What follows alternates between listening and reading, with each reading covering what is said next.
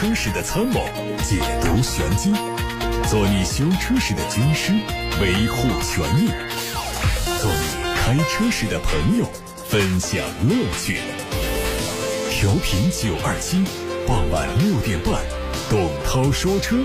只和车友在一起。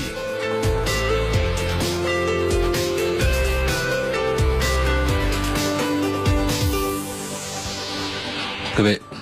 周二的晚上好，我是董涛，欢迎在六点半到七点半听董涛说车。大家还可以通过蜻蜓、喜马拉雅、九头鸟等网络平台收听直播。各位关于买车选车的问题，包括汽车消费维权的投诉，都可以发送到直播间来，八六八六六六六六，楚天交广呼叫中心的热线正在开通。另外还有董涛说车的微信公众号可以留言。董涛说车的全媒体平台可以平时收听往期节目的重播音频。看今天的汽车资讯。有媒体发布了一组梅赛德斯 AMG GLB 三五车型在中国的路试照片，它将由北京奔驰国产引进。作为性能版本，这个车的前脸设计更加激进，采用了 AMG 家族式的直瀑式格栅，搭配了和轮眉连接的黑色的前扰流板，侧面造型和普通版很近。在动力方面呢，这三五用的是 2.0T 的涡轮增压发动机，匹配八速的双离合变速器和四驱，零百加速时间5.2秒钟。梅赛德斯 AMG。GLB 三五，今年上半年，海外发布了全新一代奥迪 A 三，脱胎换骨的全新设计和车内的提升，都让人对国产全新 A 三充满期待。日前，有国内媒体拍到了国产全新奥迪 A 三三厢版的路试照片，年内就会迎来国产。它的外观沿用了海外版的设计，大量的平直线条和尖锐直角的运用，让新车呈现出凌厉动感的视觉效果。因为这次曝光的新车只是外观部分，所以车内设计会不会和此前发布的海外版一致，很值得期待。在动力方面，参考国产两厢版新 A3 的申报信息，三厢版可能会沿用最大功率为150匹马力的 1.4T 发动机，不出意外的话，仍然是七速的干式双离合变速器搭配。继一汽大众推出探岳 X 车型之后，海外某社交平台上也曝光了一张大众途观 X 的渲染图。它的定位是紧凑级轿跑 SUV，年底亮相。前脸设计和现款途观一样，而作为轿跑版，它的 C 柱造型产生了明显的倾斜，配合贯穿式的尾灯组和双边四出的排气，非常的饱满。在动力方面，继续用的是 2.0T 发动机，搭配七速的双离合变速器。东风日产的改款天籁上市，六个配置的车型售价区间从十七万九千八到二十六万九千八。它主要针对动力做了下调，并且满足了国六排放标准。外观和内饰部分和现款一致。具体来看，二点零升的自然吸气车型的最大功率从原来的一百五十九匹调整到一百五十六匹马力，最大扭矩从原来的两百零八牛米调到一百九十七牛米。2.0T 车型的最大功率从原来的252匹马力降到了244匹马力，最大扭矩从原来的380牛米降到了371牛米。一汽丰田经销商处传出消息，亚洲龙即将增加2.5升汽油豪华版和运动版，预计在八月下旬上市。豪华版在进取版的基础上升级了可以电动调节的真皮座椅，门内板和中控台加入木饰板，提升质感。另外还增配了倒车影像。运动版是基于现款的2.0升汽油尊贵版打造的，它的外观上增加了运动版独有的前后杠包围、前格栅黑色涂装、双拼色的运动座椅，但全景天窗降为普通天窗。价格上预计2.5升汽油豪华版是22万五左右，运动版就会超过25万元。一汽大众已经明确引进中大型 SUV，最近呢？也有媒体同行曝光了谍照图，被曝光的谍照图看到它的高度是还原了概念车的一种设计，然是沿用了家族式的设计语言，但是细节之处呢和姊妹车型途昂有很大的不同。尺寸方面参考同平台的途昂，估计呢这一台中大型 SUV 的车长会超过五米，轴距将近三米。捷豹 XJ 燃油版已经在去年的七月份正式停产，取而代之的是全新的 XJ 的纯电动车，预计明年年初上市。路试照片上可以看到，新车仍然是沿用了老款轿跑式的风格，前脸大尺寸的进气格栅可能会做封闭的处理，侧面的溜背造型非常明显，碳黑色的铝合金的五辐轮毂，运动气息强烈。NEDC 工况下的最大续航里程五百公里。长城欧拉正式发布了内部代号为 ES 幺幺的车型，定名叫欧拉好猫。这也是继白猫、黑猫之后的第三款以猫命名的新车型。新车将在今年十月份正式上市，估计起售价在十一万元左右。外观方面，它的车头是挖眼式的前大灯，搭配双色的车身和溜背造型的设计，外观非常具有辨识度。尾灯并没有出现在常规的车尾上，而是巧妙的和后窗融成一体，算是设计上的特色点。它的内饰以极简风格为主，采用双色拼接的风格，提供八种颜色供选择。动力上用的是三元锂电池，最大功率一百零五千瓦，续航里程五百公里。比亚迪宋 MAX 升级版上市，四款车型的价格是九万四千八到十二万四千八。前脸的变化集中在进气格栅、下包围和牌照框的位置，使得整车看起来更加协调。相比之下，尾灯组经过重新设计，看起来要时尚很多。动力继续是一点五 T 发动机，尺寸比现款增长了三公分。内饰上风格没有大的调整，配置上做了全新。影像全景天窗、L2 级别的驾驶辅助和手机车钥匙功能。最后是东风日产新款劲客的消息，新款劲客总共推四款车，卖价从九万九千八到十三万八千八，主要针对配置做了优化升级，用上了超智联系统。这个系统支持 4G WiFi 热点、全时在线导航、语音控制、在线娱乐等功能，另外还新增了远程控制车辆。在动力上继续用1.5升自然吸气搭配五速手动或者是 CVT 变速箱。好，各位正在听到的是直播中的董涛说车，大家可以通过董涛说车的微信公众号提出选车用车的问题，也可以打电话到八六八六六六六六参与节目提问，包括把汽车消费维权的新闻线索发送到直播间八六八六六六六六以及董涛说车的微信公众号都在开通当中。一开始我们来看一个有意思的话题，王先生发过来的。他说我以前有个熟人，因为一些原因呢，用我的名字买了车，已经过了十五年，这辆车他现在还在外地用，正常交保险做年审。现在我联系他报废或者过户都没有得到解决，问还有没有其他办法可以解决？异地是不是可以报废或者过户？如果他不配合我，请问还有没有其他的办法？报警或者挂失可以吗？这王先生这个问题，估计好多人都。没听说过，没碰到过，还可以这样。他确实啊，他很多人很多地方，尤其像北京啊，有这门生意。那北京有很多北京本地人呢，他原来买过车的，在限牌限号之后呢，他手上是有机动车的指标，然后呢，他就把这个指标啊租给别人。啊，你去买一台车就上他们家名字，上他的名字。然后你每年跟他交个五千块钱、一万块钱，这样呢，你的车实际在他的名下，但是你的车实际是归你保管，你来使用，这样可以很长时间的用下去，一直到有一天他说他想收回他的这个牌照，那么你就得把车过户到别人的名下，或者你有办法摇到号的话呢，过户到你的名下来，那这这就是一种情形。我们这位王先生呢，他不知道是哪儿人，武汉应该不涉及到这样的情况啊。他说，因为一些原因出现这样的情况，那个原因呢就很就很多种了，我们不好猜测。我们就说解决办法，说这个异地能不能报废过户，这当然是可以的，但是这前提首先是那车得到位啊，不管是过户也好啊，还是报废也好，车都得交出去，报废车得交出去，交给回收部门呢。你过户你得到这车管所去办呢。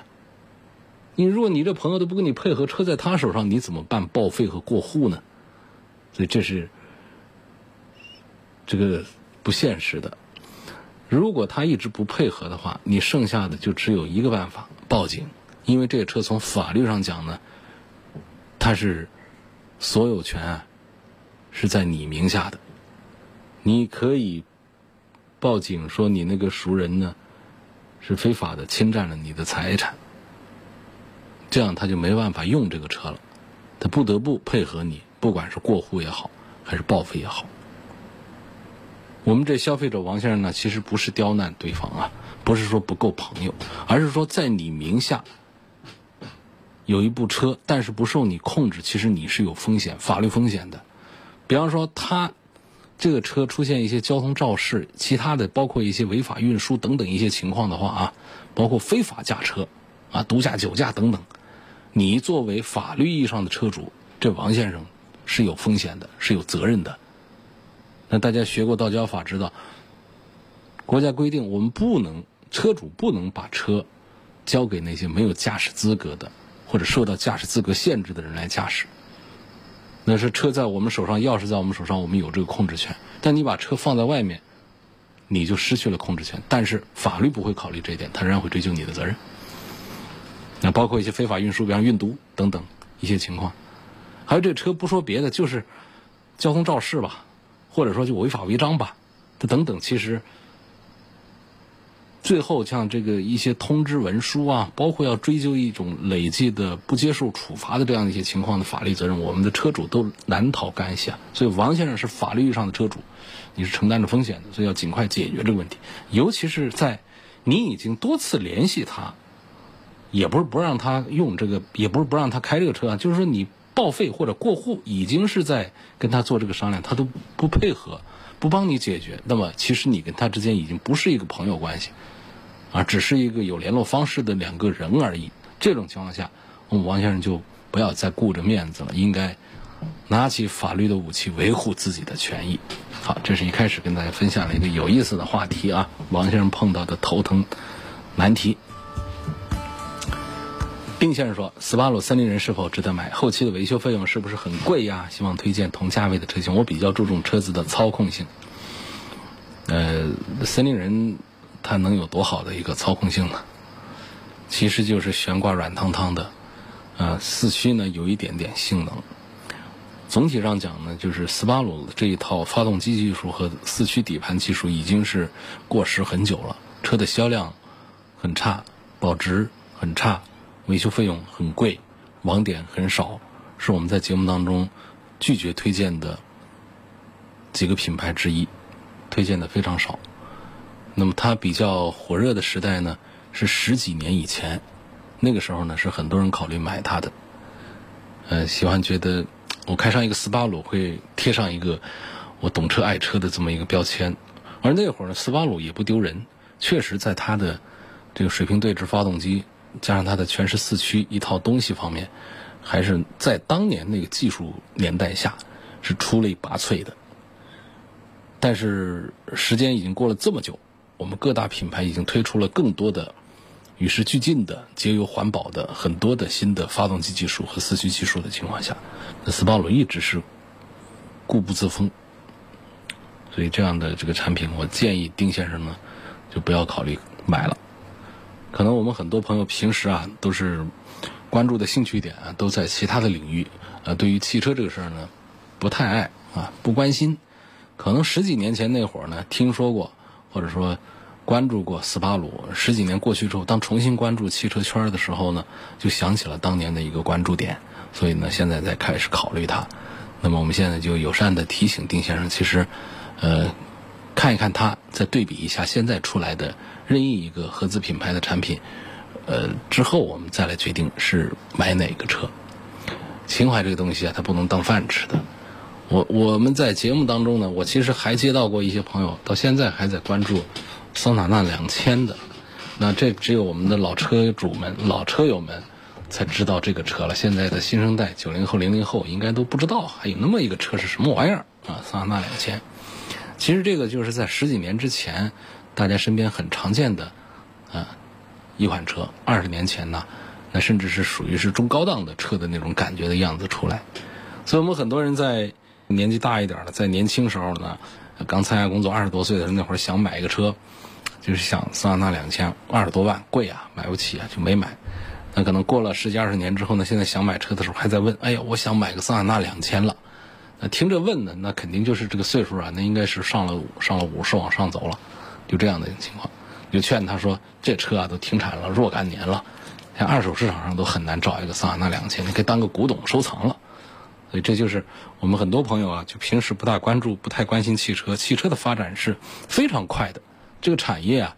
就是车型上它每两年、每年都会有年度的小改款，每两年、三年就会有个中期改款，每五年、六年就是整个的颠覆式的换代，再有个十年八年的，就常常会有一个车系的停产。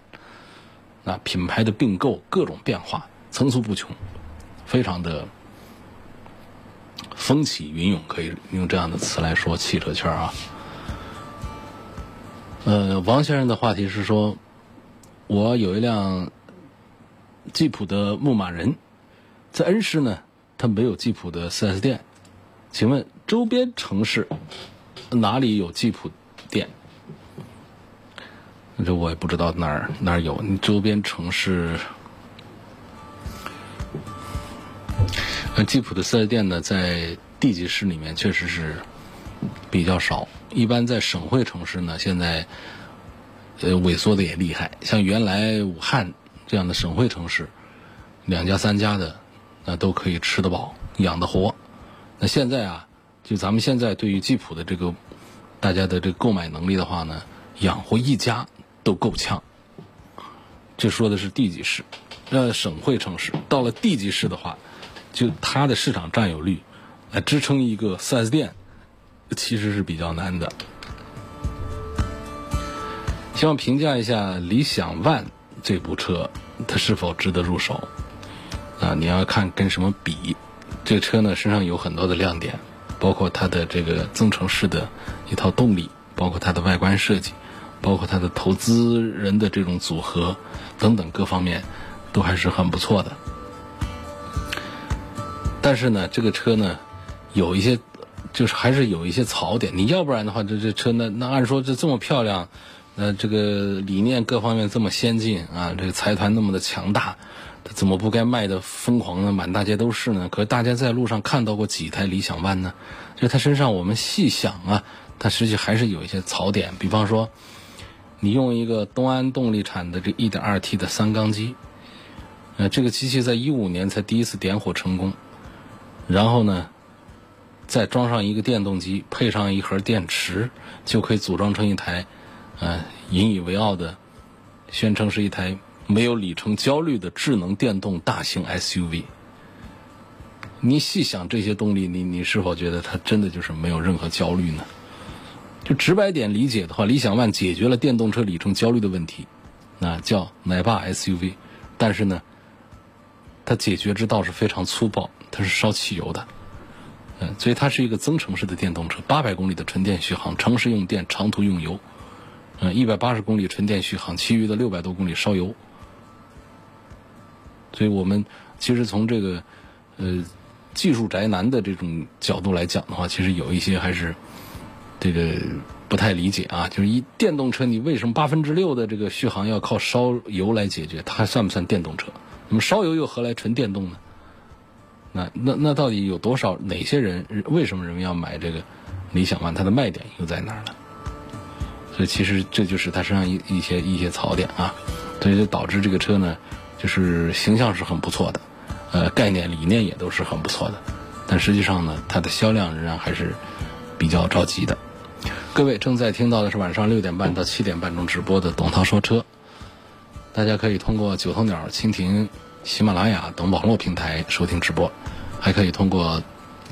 董涛说车的全媒体平台收听往期节目的重播。欢迎更多朋友把汽车消费维权的投诉、把新车的选购的问题、用车的难题发送到直播间来，零二七八六八六六六六六正在开通。还有董涛说车的微信公号，来自八六八六六六六六。有位网友说，我有一辆一二款的福克斯三厢，是一五年买的，红色的，不到三万公里。呃，没有出过任何的交通事故，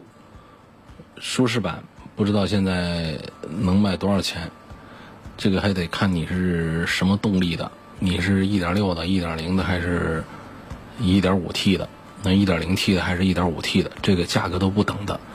应该说呢，总体上是围绕在围绕在五万块钱左右吧。如果说公里数比较小或者你的配置特别高的话呢，上到个七万块钱去。七八万块钱也是有可能的，一般来说是围绕在五万块钱左右。如果是中档的配置的话，下面的一个问题，说我想跟退休的父亲选辆车，皮实耐用、省油、故障率、安全性好的代这个低端代步车就行，预算不超过十五万。选了一圈，初步定在朗逸1.5或者是卡罗拉的 1.2T，希望点评一下买哪一个好，或者有没有其他推荐的？给父亲选一款车呢，确实是，第一个呢，这车不能以有太多的新的技术啊，或者让它这个这个故障率比较高啊。我觉得首先就是皮实耐用，呃，然后呢，这车子还得比较宽敞、比较舒适，那后期的费用也得比较便宜。这样一来的话，确实还是日系车在这方面更占优势一些。包括轩逸、卡罗拉，这都是可以考虑选择的。那么在朗逸1.5和卡罗拉的 1.2T 这组对比当中呢，我觉得。我认为呢，可能这父亲会喜欢朗逸多一点，因为在很多上了年纪的人看来的话呢，不管是大众啊，还是咱们的日系车呢，这个品牌都是非常好的。所以这大众的朗逸呢，我们买它这个1.5升的，那动力当然是比较弱，呃，老人可能也不希望这个车也也要有多好的动力表现。但是它的这一套1.5呢，其实在稳定性这个表现方面。它确实还是非常不错的，再加上这个车子呢也很大气，所以我觉得优先可以向父亲推荐朗逸的1.5，其次呢，卡罗拉的 1.2T 呢，在这个动力技术方面呢是还要再新一点的。那这个新呢，可能老人也不一定能够在意得到啊。在后期的费用方面呢，呃，丰田的这个卡罗拉也会更便宜一些啊，相对朗逸在修车费用啊。养车费用方面也要便宜一些，而且这个我为什么把朗逸排前面推呢？就卡罗拉其实现在的二零二一款这款式啊，其实很适合年轻人的，嗯，样子是很时尚、很潮、很运动、很漂亮的这种外观的感觉，就是老人不一定会会会蛮喜欢这卡罗拉这个样子啊，所以我把朗逸放在前面来推荐，啊，不代表说像所有人都做这样的一个朗逸比卡罗拉更值得推荐这么一个。啊，位置上来说，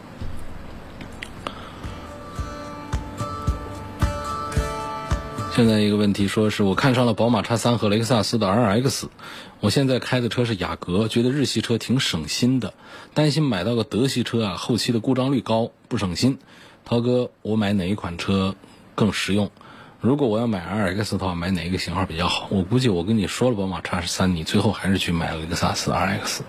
我们很多开惯了。这个日系车的朋友呢，对日系车啊，呃，会有很深的感情，因为大家确实有获得感，觉得我买日系车啊，在省心省油这方面呢，觉得是大有收益。那么雷克萨斯呢，就是日系车里面省心省油这方面的一个呃更高级别的一个代表品牌。那么它旗下的产品几乎都带着这么一些特征在里头，省心省油。那从这个角度的话，你肯定是应该考虑雷克萨斯 RX，啊，这个免费保养的里程下，大家直接省下来的钱，包括我们的收费的项目、收费保养这各方面也都便宜。那到宝马这上面的豪华品牌里面，宝马虽然是很便宜的，但是便宜那也比普通品牌的后期费用要贵呀。包括故障率的控制，雷克萨斯这方面一直做的是行业的标杆。因此呢，从担心后后期的故障率这个方面讲呢，肯定是应该推荐雷克萨斯的 RX，但是仅仅是从这一个层面上推荐。实际上，同样是四十万，并且雷克萨斯 RX 还大一点儿，但是我们要讲产品力的话，绝对是宝马叉三碾压这个 RX 的。包括讲到舒适度，舒适度可不一定光是讲这车宽敞就带来舒适的，它还有。底盘的这种品质感给我们带来的舒适度，这个雷克萨斯的 RX 这个底盘悬挂能够带来什么样的过沟过坎行驶当中的品质感呢？是很差劲的。而宝马叉三在面对真正的近身的竞争对手奥迪的 Q 五、奔驰的 GLC 的时候，宝马叉三都是占便宜的，都是在行驶品质方面是更加优秀的。所以我们讲，只是从后期费用以及故障率的高低这个层面上，在宝马的叉三和雷克萨斯 RX 当中，是这位朋友列举的这两个产品当中推荐了雷克萨斯的 RX，并不是指 RX 就比叉三要好，整车的品质感、综合的产品实力，那肯定宝马的叉三是要比雷克萨斯的 RX 好很多的。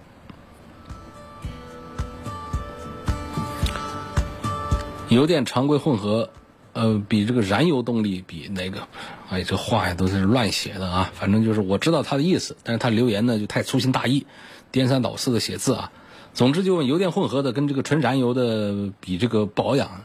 呃，哪个项目多一些？其实项目是一样的，电的部分现在是免维护、免保养的，就是燃油的部分，他们的保养项目是一样的。下面有位网友问到这个平行进口的山猫值不值得买？呃，这个山猫啊是什么车啊？就是三菱的帕杰罗啊，这是它的一个小名叫山猫。实际这个山猫这个意思呢，这个为什么有这个名字呢？就是就表达这个车它的四驱啊是非常强大的，它的通过能力、越野性能是非常的强悍的，这是行业的标杆的。这车呢虽然是平行进口，但是呢它是在广汽三菱的 4S 店里面卖的，并且呢仍然可以享受官方质保的。这是它跟别的平行进口车不一样的地方，所以我觉得是是值得买的。五年十万公里的官方质保。包括全球召回保障，它超越我们的四 S 店进口渠道的这些进口车，这是山猫的一个特殊的一个点。在这次的成都车展上呢，这个帕杰罗的这个新款啊还在亮相，啊受到了很多人的关注。全路况、大七座、典藏级 SUV 帕杰罗，价格是三十八万多。这么大个车，原装进口的身份，身上有几个看家的东西啊？这个特别皮实耐用的3.0 V6 发动机，然后第二代的超选四驱，包括它的世界级的一个叫呃高刚性安全车体，就这几样东西，再加上它是一个典藏的一个版本，限量的一个定制。那还是值得考虑看一下，尤其是我们有有山猫情怀的，啊，有越野的兴趣爱好的朋友，花三十八万多买一个城市公路 SUV，和三十八万多买一个大体量的一个超级强悍越野性能的山猫，那还是完全不同的两种玩车的理念。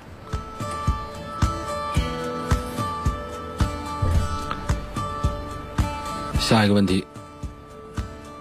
这问到了。这凯迪拉克的 CT 四、CT 五，呃，捷豹的 XEL，还有沃尔沃的 S 六零这三款车，谁更值得买？啊，关注动力性能吧，是吧？关注动力性能。他说我对比了他们的动力参数的，实际上都差不多，呃，还是有一些区别啊。这个动力性能上。三个车呢，最快的还是凯迪拉克的车，不管是从账面数据，还是实测的零百提速的数据，还是我们一脚地板油踩下去的主观感受，都还是凯迪拉克的 CT 四、CT 五要要比其他的车快一点。那其次呢是捷豹的 XEL，最后才是沃尔沃的 S 六零。沃尔沃的车从来没有把提速动力、运动性能当回事儿，这不是他们家的一个这个主攻方向。凯迪拉克的车呢，确实是在配置比、性价比上表现是比较优秀的。在这一组当中呢，我还是率先推荐凯迪拉克的 CT 四。呃，CT 四的技术呢，相对 CT 五来说要更加呃迎合时代、更加的先进一些。而且在尺寸方面呢，它跟捷豹的 XEL 和沃尔沃的 S 六零更加接近一些。放到一起来做对比呢，呃，更加的恰当一些。因为 CT 五啊尺寸要更大一些，实际上放到这一组对比当中呢，不是太恰当。虽然说 CT 五的价格已经谈下来的最终的成交价格跟 S 六零跟 XEL 都差不多，但是我还是赞成这位朋友考虑比它小一号的 CT 四，那个提速的动力要更快，实际上车内的空间呢也够用啊，跟 S 六零啊跟 XEL 是差不多的感觉。然后我们讲这个整车的这个操控性能表现，从另外一个维度来讲的话呢，我会赞成捷豹的 XEL。XEL 和早期的这个没有加长的 XE 一样，都是在底盘表现上很像比较老的那原最早的那种卖五六十万的进口的奥迪 A 四给我们那种一块钢板一块整体性特别强的底盘的印象那种感觉。这捷豹的 XEL 在操控性能方面确实表现非常的优秀，呃，但是讲整体的性价比的比拼的话呢，仍然还是凯迪拉克的 CT 四更见优势。有朋友说：“涛哥，你怎么看五年之后汽油车和电动车的保值率？会不会电动车的保值率越来越高？”嗯，往后看恐怕是这样。随着电动车的普及程度越来越高，电动车的服务网点，包括充电设施越来越完善，随着我们的电池的续航里程和电池的安全指标越来越高，大家对于里程焦虑、安全焦虑。这方面的这个包括这个质量问题方面一些考虑啊越来越少，那么它的保值率自然就会越来越高。在五年之后，我相信呢，我们电动车，因为很多厂家在五年之后提出的是百分之八十的产品都是电动车啊，很多汽车厂家立立志逐步的萎缩淘汰掉现有的燃油车的产品线，所以那么。我们再往后看个五年的话，我们目前可能汽油车在市场上占到的还是绝对少数，啊，十分之一都占不到。但是五年之后，我们不敢说它能够占到，能够占到百分之三十四十。我估计占到个百分之一二十的可能性都还是有的。因为五年之后，我们很多的燃油车都淘汰了，那该报废的报废了，越来越少见了。尤其是我们在这个。省会城市的这种局部地区，它的这个电动车的网络更加充沛的情况下，呃，大家对于这个纯电动的这种消费啊越来越接受的情况下，会有更多的传统的燃油车淘汰出局，转手卖出去，然后再入手买买进一些电动车。所以五年之后呢，可能很可能会出现我们的这个电动车的占比占到百分之十以上的。一个比重，这个在一个市场上，如果说一个产品的队列阵容能够占到百分之十以上，那已经是非常强大了。下一个问题说，早晚高峰很少用车，雅阁 1.5T 和2.0的混动哪个更实用？跑高速，我跑的比较多。跑高速多，早晚高峰就是堵车情况下开车少，那就是不按时上下班那种，嗯，职业是比较自由的。雅阁 1.5T 跟2.0的混动，这一组的话，那恐怕是 1.5T 更适合你，因为这个混合动力啊，就本田的混合动力，它在高速上是不省油的，不是说它高速上费油啊，而是说它的这套混合动力的设计是在中低速城市工况下。它会表现出非常省油，但是到了高速公路之后呢，高速情况下这电呢它不起作用了，它就是用的2.0的燃油发动机来做功，这样它就是一个2.0的油耗，该是多少就是多少。但是在城市里面，它这2.0啊，它就表现的像个1.0一样的油耗表现，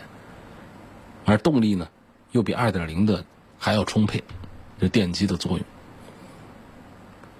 那么这个 1.5T 的涡轮增压机器呢，它到了高速之后，它就会表现出比在城里行走更加节油的优势来。越是速度稳定、匀速、高速行驶，它越是省油；越是我们在市区里面早晚高峰的拥堵路段下，这种涡轮增压机器它越是费油。所以从这位朋友的本身的这个自己的用车的特点来看啊，早晚高峰很少用车，经常跑高速。那么，在雅阁的 1.5T 和2.0的锐混动这当中，我推荐了 1.5T 普通燃油版本，而不推荐2.0的锐混动。家里有辆途昂，准备给老婆买辆车，看中了高尔夫，还有奥迪的 A3，我预算的是十七万。呃，请问我该买它的哪一款？首先呢，这从一个品牌的角度呢，我觉得。是应该换一个 logo 的，就不要家里搞两个大众，那是有多爱大众啊！这是第一个，这是一个跟车本身没有多少关系的一个事儿。我们希望大家在车库里面的这车型呢更多一点，大家接触的车企啊，接触的品牌和车型呢，呃也更多一点点。这是这是第一个意思。但是呢，第二点呢，就是又考虑到一个问题，就是 A3 的这个 1.4T 150匹马力配的这个七速的干式双离合变速器，这个在一定里程之后，跑个几万公里之后，它的故障率还真的比其他的车要高一些。那这一点呢，就是让我们再推荐这样的新出来的 A3，其实做的很漂亮、很精致、很有档次，价格又便宜，折打的跟个大众一样的，这个价格下来啊，这个实际的售价跟一个大众的高尔夫都。都贵不了几个钱了，在这种情况下，我们理论上是应该推荐一个这个奥迪的 A3 的，但是就刚才不说的那个技术上的一些问题、故障上的一些问题，我们就不推荐。这不推荐情况下，我们来到了这个大众的高尔夫，那是不是大众高尔夫就没有这些问题呢？它也不是啊，他们用的是一套动力组合，还是有这样的情况。可是我们确实还是少花了很很多钱呢。所以在这一组当中呢，我赞成还是这个，比方说买一个便宜的，买一个 1.2T 的七速的这种双离合，这个价格可以更便宜点。如果说我们要买高配的这个高尔夫的话，那我还不如你就买一个 A3 去了，买 A3 的低配跟高配的这个高尔夫其实是一个价钱。但是我们奥迪车带给我们的品质感、豪华感、精致感。那确实是还是比大众的高尔夫是要强太多的。今天就说到这儿，感谢各位收听和参与晚上六点半到七点半钟直播的董涛说车。错过收听的朋友，可以通过董涛说车的全媒体平台收听往期节目的重播音频。